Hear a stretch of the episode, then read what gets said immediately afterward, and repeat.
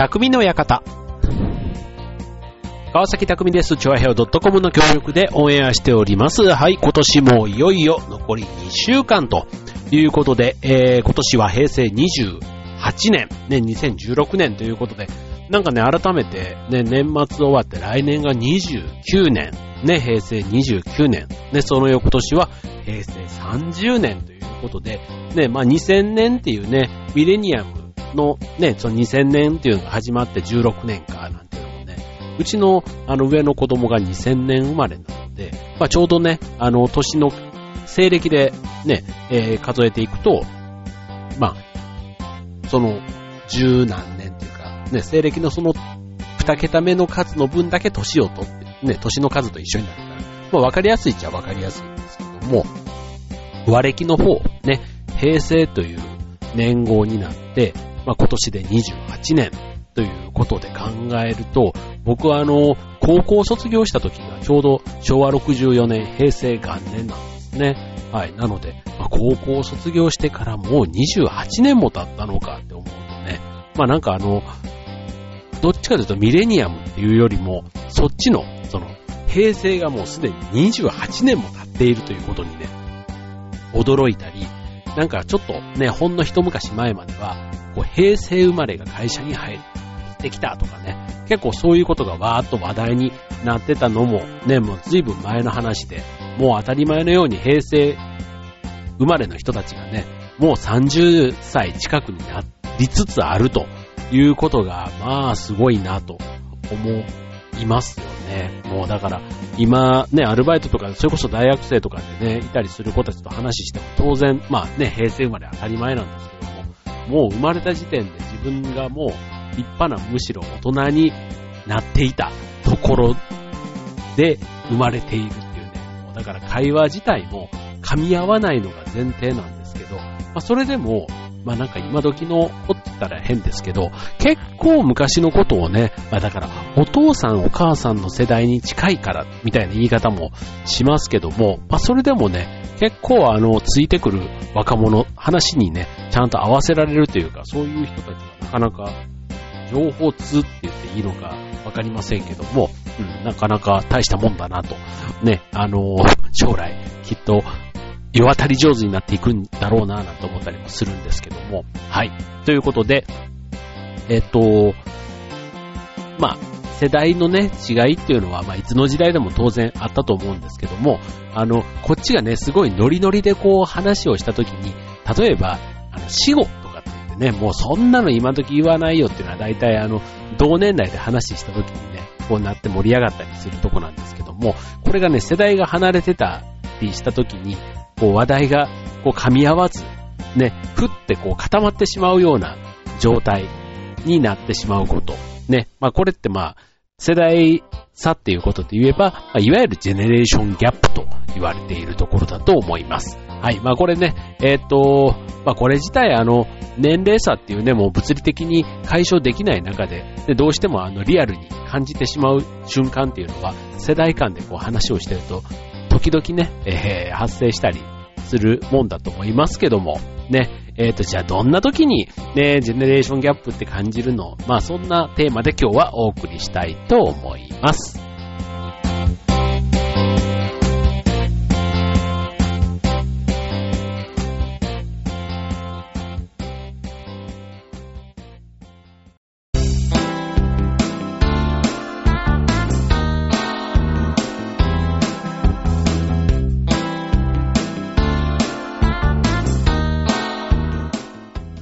はい、えー、今日のテーマはジェネレーションギャップということでね、えー、っと、まあ、ジェネレーションギャップっていうとどうしてもこう、あの、おじさんと若者とかね、まあそういったところがよく例としてね、使われたりします。ね、もしかしたら、こう、女性でもね、おつぼねと若い OL さんみたいなね、そういったところも、まあ、大体だから20代と40代とかね、その20歳ぐらい離れたところが、やっぱりこのジェネレーションギャップとしてよく例えられるというか分かりやすい。ね、30代と50代っていうとね、意外となんか会話がね、噛み合ったりするとこもあんのかななんて思ったりしますし、10代と30代っていうとね、意外となんか、あの、30代の方がむしろ10代のことをまだ分かると、例えば兄弟とかね、20代とかにいて、その辺からこう意外と若い人の情報が入ってきたりするんですが、20代と40代っていうのがね、意外とね、あの、40代は上に引っ張られ、20代は下に引っ張られみたいなところで、結構世代格差、ね、ジェネレーションギャップを感じやすい年代なんじゃないかななんて個人的に思うんですけども、その中で、えー、例えば、えー、好きな曲が夏メロと言われたみたいなね、そういったのは、えー、これね、上の方の年齢のね、あるあるジェネレーションギャップネタだと思うんですけども、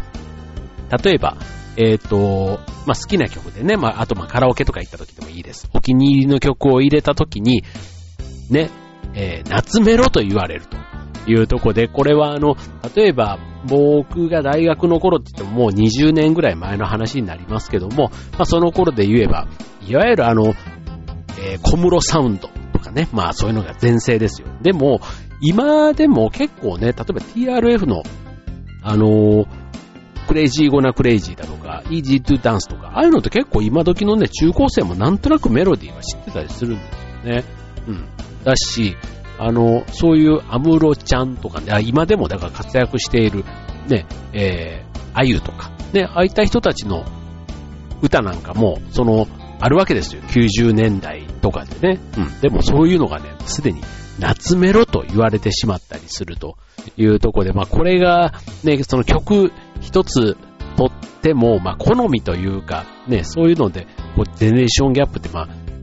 上も下も結構思うところ、ね、曲の選曲というかね、そういうところであったりするような気はしますよね。うん。で、あとあの、最近特に音楽で言うと、カバー曲がたくさん出てたりするので、えっ、と、原曲を、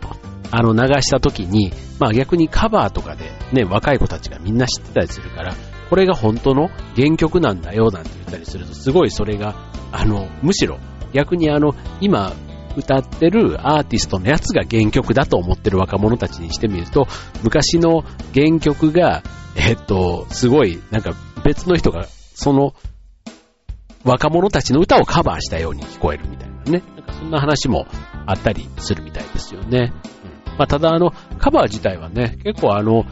昔の歌をね、さらに今バージョンにアレンジして、で、また違うアーティストがね、ミュージシャンが歌ったりするっていうのは、まあ、それはそれですごくいいことだなと思うんですけども、ただ、やっぱりね、こう、昔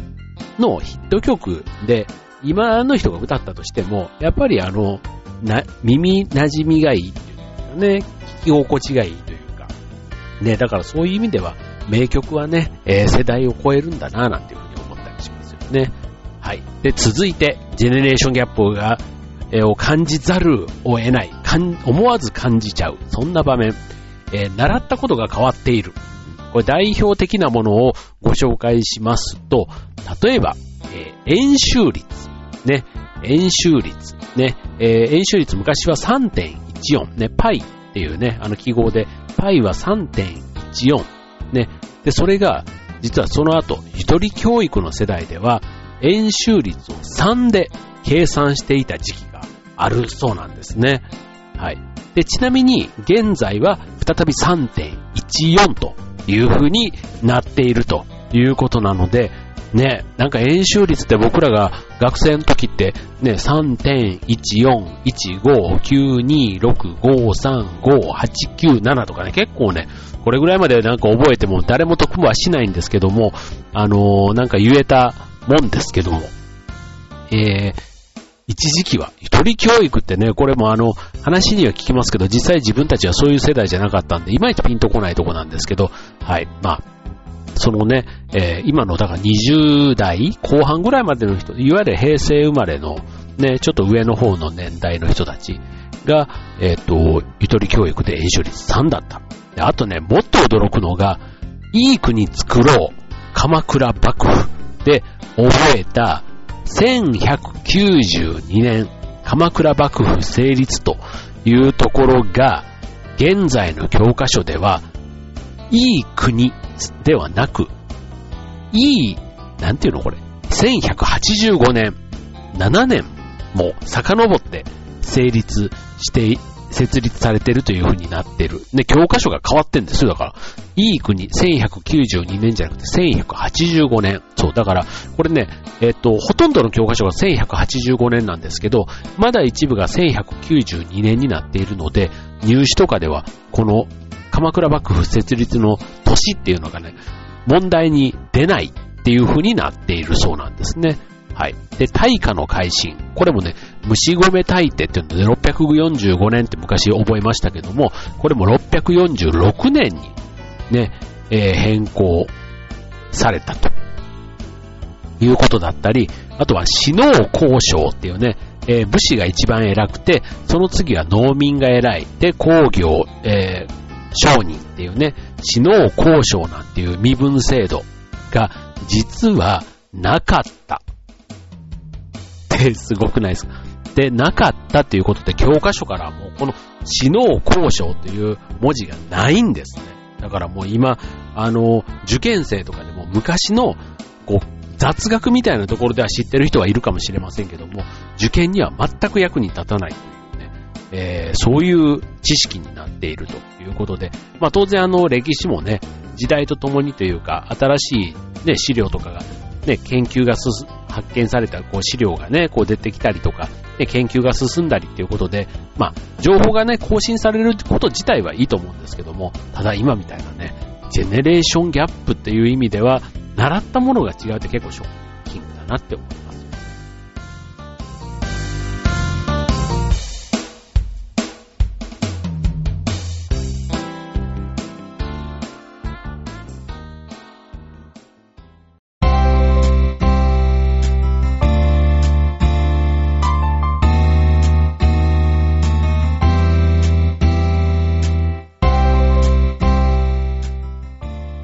はい、えー、今週の匠の館は、ジェネレーションギャップテーマにお送りしています。じゃ続いては、えー、名称の変化。ね、これはね、結構ね、親とのね、自分の親と喋っていた時にも当然親の世代の言い方と自分たちのね、世代で違うっていうことで、それはね、まあ、あの、若者側にいたこともありますから、そういう意味でのギャップも感じますし、まあ当然今のこの年代から若い子たちの言うね、単語で、まあ、合わせるの、合わせづらいというか合わせたくないなって思うような、うんまあ、名称の変化ってね、まあ、あまりね、こう、若者言葉みたいになってるやつをね、頑張って使っちゃうとちょっと違和感もあるかもしれませんけども、例えば、えー、スパゲッティのこと。ね、えー、スパゲッティってあんまり最近言わないですよね。みんなパスタって言いますよね。うん。まあ、パスタなんて言い方だったり、あとはジーンズ、ね、ジーパンなんて言ってたやつなんかは、まあ、若い人たちはデニムって言ったりしますよね。で、あとは、ズボンのこと。ズボンのこと、パンツとかね、ボトムね、ズボン、パンツはまあ確かに昔からね、パンツルックなんて言ってね、あの女性のね、あのスカートとパンツみたいなんでこう言ってましたけども、やっぱりね、なんか男性でパンツっていうと、パンツというか、パンツというかね、だから、やっぱりパンツ、下着、下着の方のイメージを、やっぱりしてしまうのは、ちょっとおじさんの方の、ジェネレーション的に言うと、上の方の人たちはね、パンツって言われるとやっぱり下着を想像する。ね、あのズボンの方をなかなか想像しづらいというところなのかもしれませんね。はい。で、続いて、えー、まあ、あの最初、ね、あの、生まれたのが平成っていうのもね、昔はすごく珍しい、平成生まれなんてって、あの言ってましたけども、まあ28年にもなるとね、平成生まれが当たり前のようにいたりするわけで、ね、あのー、まあ昭和生まれとね、平成生まれで、えっと、例えば、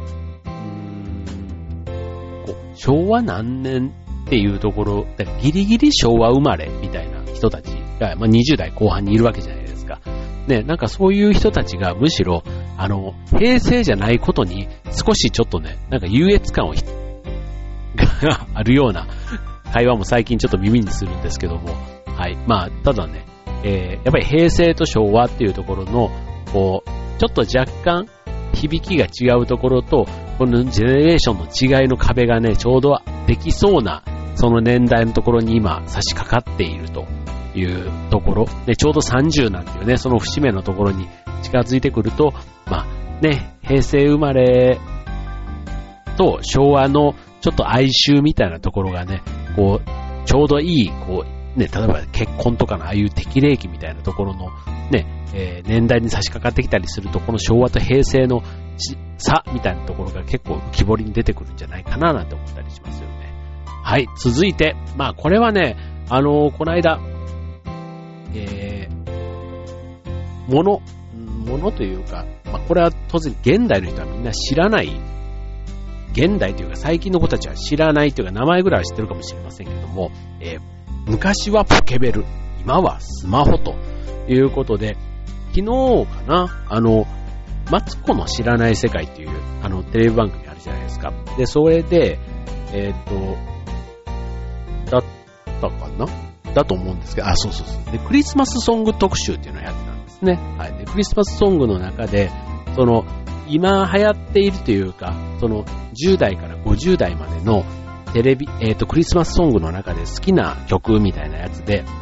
やったと、選ん、やったときに、えっ、ー、と、1位が、えー、山下達郎クリスマスイブ。で、2位が松任谷由実恋人がサンタクロース。で、3位が、えっ、ー、と、ワムでラストクリスマス。4位が、えー、えー、あの、マライア・キャリーのあのクリスマスの歌。みたいな、まあそんな感じで、あとま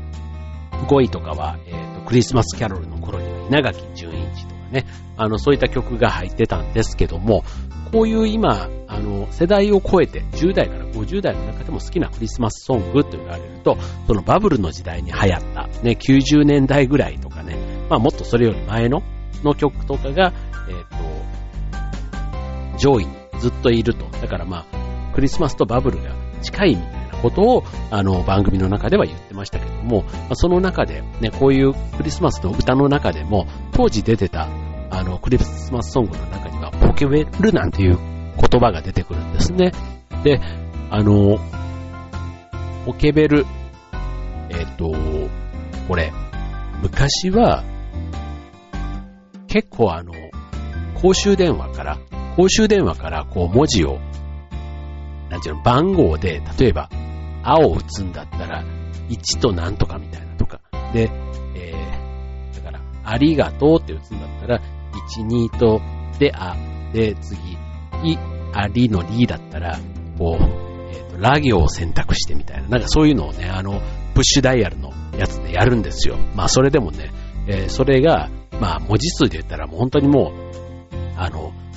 20文字ぐらいとかかな。まあ、20文字ぐらいとかを送るのでも、まあ、文字でね、相手の手元に、ね、しかも家にいなくて外にいる人にメッセージが届けられるっていうのもね、結構あの、できる男、できる女がね、えー、最先端の通信機器として取り入れてたということで、結構そういうあの歌の中の歌詞とかでもね、出てきたりする。で、ドラマとかでもね、結構小道具として使われてたり、ね、あとは、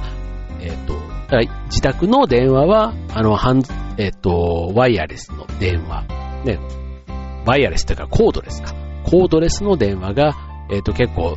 小道具として使われてたようにポケベルも使われていたと。ね、それが、まあ今で言えば、まあスマートフォンがね、当たり前の、まあその後に例えば、えっ、と、携帯電話が出始めて、あと PHS、ピッチって言われるやつが出てきたりね。で、そこからまあ今のスマートフォンになるということなので、まあ当然ね、あの、携帯電話がないことが信じられないというね、まあそんな世代も当然今の子たちはたくさんいるわけなんですけども、ただ今のね、40代ぐらいの人からしてみると、この通信機器ね、がある意味すごく目まぐるしく変化したっていうのが、まあそういう実感があるっていうのがまあ、ジェネレーションの違いなのかもしれませんね。はい。で、あとまあ、そういうね、えっ、ー、と、機械系の話で言ったらゲームなんかもそうかもしれないですよね。あの、いわゆるファミコンって言われる世代から、まあ、ニンテンドー DS とかね、あとは、えっと、プレイステーションとか、まあ、ああいったね、えっと、ゲームの好きな人だったらゲーム機っていうことで言うと、やっぱりその歴史というか、まあ、ゲームは結構ね、大人になっても好きな人が多いから、まあ、子供の時にやったゲームだけじゃなくって、そのまま大人になっても最新のゲームね、Wii とかね、ああいったものをやってる人もいたりするので、意外と世代のギャップがありそうでないような気がしますよね。はい。で、あと、えー、ジンタン。ジンタンって知ってます？あの、ジンタンって言えば、まあ、あの、もうそもそもそれは何ですかってなった時点で、えー、ジェネレーションギャップがあると思うんですけども、あの、昔で言うと、あまあ今で言うあの、なんてブレスケアみたいなもの、あの、匂いをね、えー、口臭というか、口の中をスッキリさせる、まあそういったもので、あの、ちょっとね、苦いんですよね。これ今売ってるのかな、でも。まあでも、で、なんかあまり見かけたことないですけど、昔はね、ありましたよね、あの銀色のね、ジンタン。まあああいったものなんかもね、今だったら、ちょっと子供の時はもう全然美味しくないなと思ってましたけども、なんか今になってみるとちょっと、あの、食べてみたい。そんな、えー、気がするところです。